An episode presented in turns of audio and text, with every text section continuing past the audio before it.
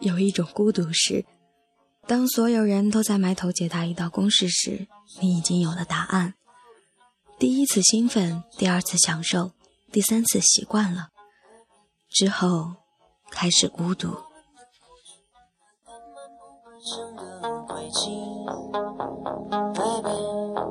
亲爱的，如果时光倒退一回，你最想和谁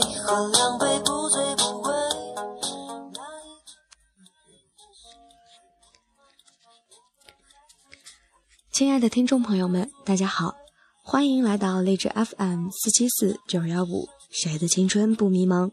感谢您的收听，我是没头脑。今天呢，还是要和大家一起分享刘同的新书《你的孤独虽败犹荣》第四章。我们的人生才刚刚开始。是春风得意或绝望颓废，笑得了人言可畏，好像才三十岁，却聪明了三十倍。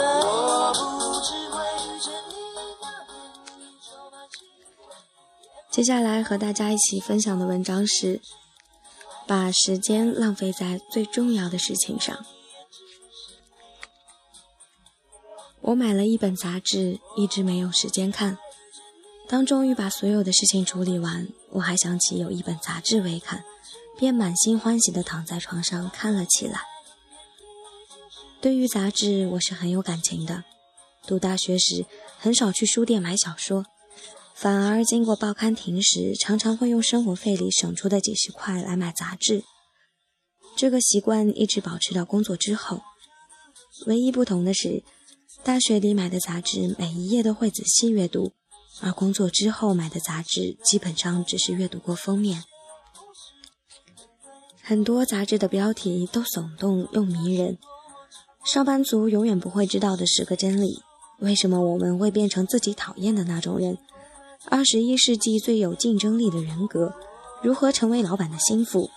小清新的人格，重口味的人生，为什么你永远不可能成为有钱人？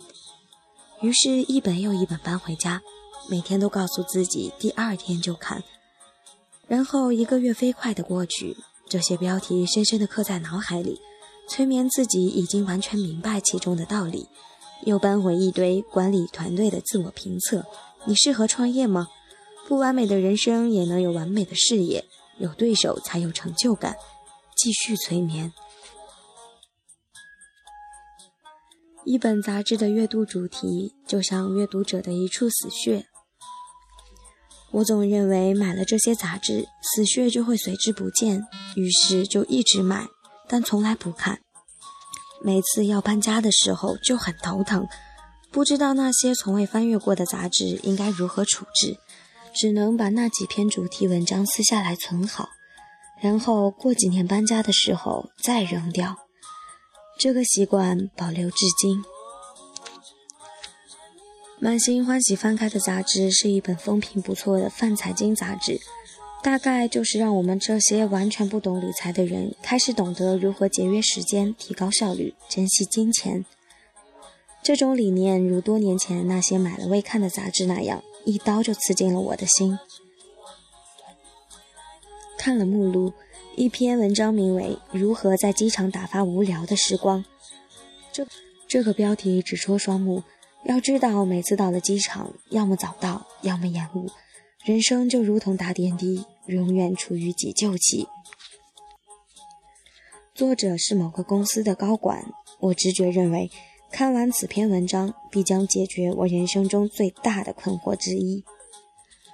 作者先写在机场不能干的事情有哪些，比如不能太期待机场的美食等。之后，作者写在机场只能干哪些事，比如逛书店、用 iPad 看视频、玩手机游戏等。然后，作者再写自己曾在机场干过哪些特别无聊的事情，好像是搬运行李、在编号什么的。最后，作者写道：“我就是这么打发机场时光的。”我怀疑自己的眼睛出问题了，又重新浏览了一遍，确认自己没有看穿行，也没有漏看任何一段。这是我多年后第一次那么认真的花了十分钟阅读的文章，居然文不对题，狗屁内容都没有。如果换做年轻时的我，一定是笑一笑，或者连笑一笑都不会，直接翻篇进行下一章节的阅读。也许人到了一定的时期，都会变得越来越珍惜自己的时间。当你觉得自己的时间越来越重要的时候，你就越来越不愿去做无聊的事，不会去打听无关人的隐私，不会去探讨无关人的绯闻，不会去在意不重要的人对自己的评价。不会因为突如其来的挫折而忘记自己的初衷。你心里开始明白，世上只有自己的事才是最重要的。正因如此，当我带着好心情抽出时间去看一本自己认为不错的书，可结果却是不知所云，我感到极其懊恼，真想把这本杂志给吞了。我立刻打开微博，搜索该杂志的名称。找到官博，在其顶置的微博下进行了长达百字的留言，大致意思就是：一篇工具文一点工具的意义都没有，为何杂志负责审核的编辑能够通过采用这篇文章？文章烂其实很常见，但如此光明正大的透支读者的信任，实在令人咋舌。我最后一句话是质问：要知道，看你们的杂志是需要浪费我们的时间的。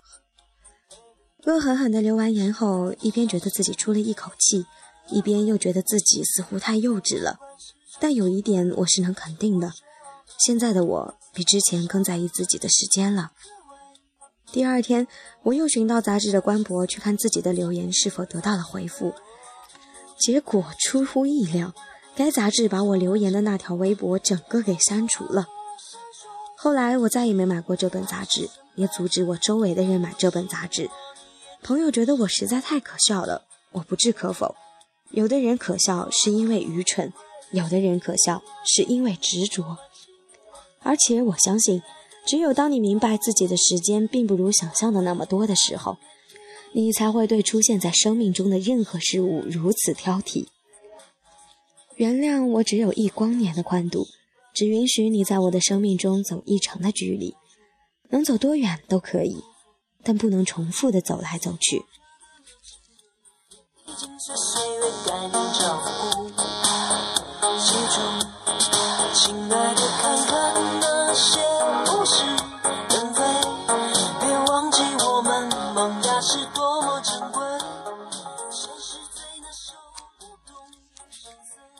前段时间听说这本杂志的记者不经过采访就编造新闻，盗用图片。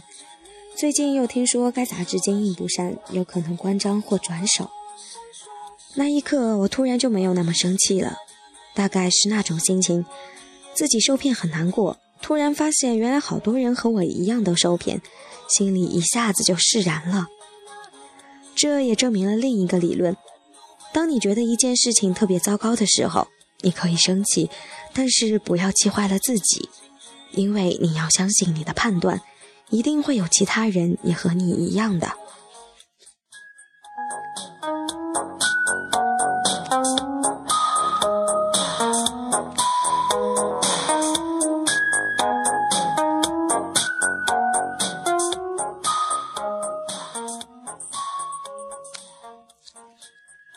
在如今当下，都是一个凭噱头来吸引人的社会。所以，像这样的文章非常常见。所以，我觉得有的时候被上当受骗，真的是一件非常让人生气的事情。这不仅是花了我们的钱，还花了我们的时间哎。所以，小伙伴们以后买书一定不能只看它的噱头和它的题目，一定要看这个作者的诚信度哦。比如说刘同的书就可以买的哦。嗯，今天看到 p l a n g e 问我说，为什么最近更新节目这么频繁？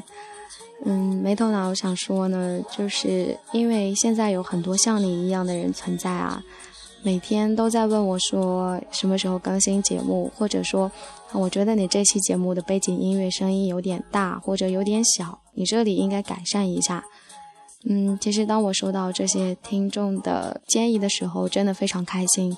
因为心里面知道说有越来越多的人在听没头脑的节目，所以没头脑希望来满足听众的需求。